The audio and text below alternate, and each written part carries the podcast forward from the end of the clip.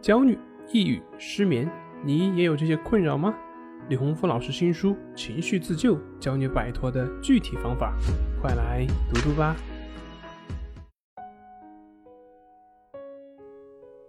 今天要分享的作品是愤怒的根本原因。有这样一个故事：一个人在湖面上划着船，迎面而来的另一只船。撞到了自己的船上面。如果来船上有人，那么自己必然会大呼小叫，责令其避开。如果对方没有回应，那么我们往往会勃然大怒，破口大骂。但是如果我们发现这是一艘空船，那这个时候，即使心胸再狭隘的人，也不会去跟一艘没有人的空船而生气吧。所以，很多时候呢，把别人当成一艘空船，才不会让外事外物伤害到自己。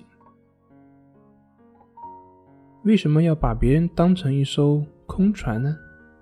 其实，我们扪心自问，想一想，很多时候我们自己都做不了自己的主人。今天这个想法。明天那个想法，那更不用说别人了。所以，很多时候每个人都是被自己过去的习性所操控着。换句话说，也就是大部分人在生活中的百分之九十的行为，都像一只空船一样，都不是自己在做主。言归正传，我们今天谈的是愤怒。愤怒的表面意思就是，这都是你的错，这都是你不好。可是你有没有想过，别人的错那么多，为什么你偏偏在乎这个呢？犯错的人那么多，为什么你偏偏在乎他？他的错跟你有什么关系呢？你为什么会这么介意呢？愤怒，再换一句话的解释就是：如果你不做错，我就不会受伤，就不会有损失。所以，愤怒的另外一层含义就是，你要为我负责任。我对母亲的愤怒就是这样。我特别需要的是，她不要强迫我，不要把她认为好的事情强求我去做。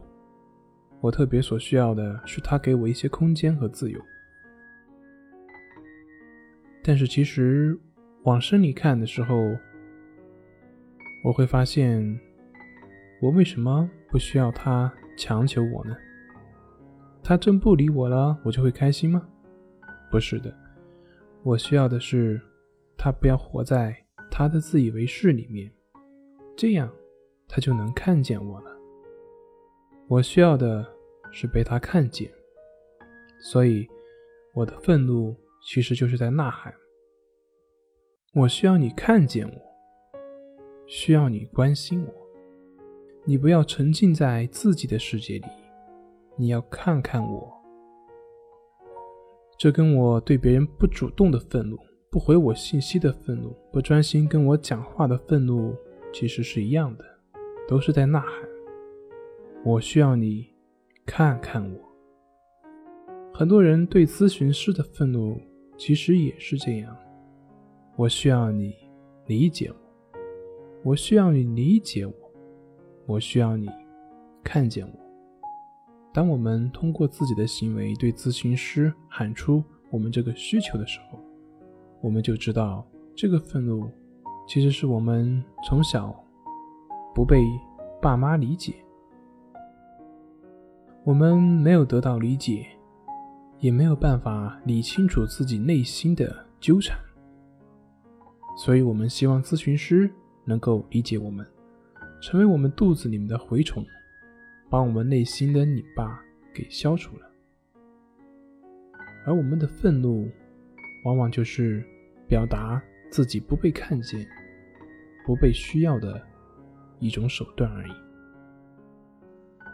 这里是重塑心灵心理训练中心，我是杨辉，我们下次再见。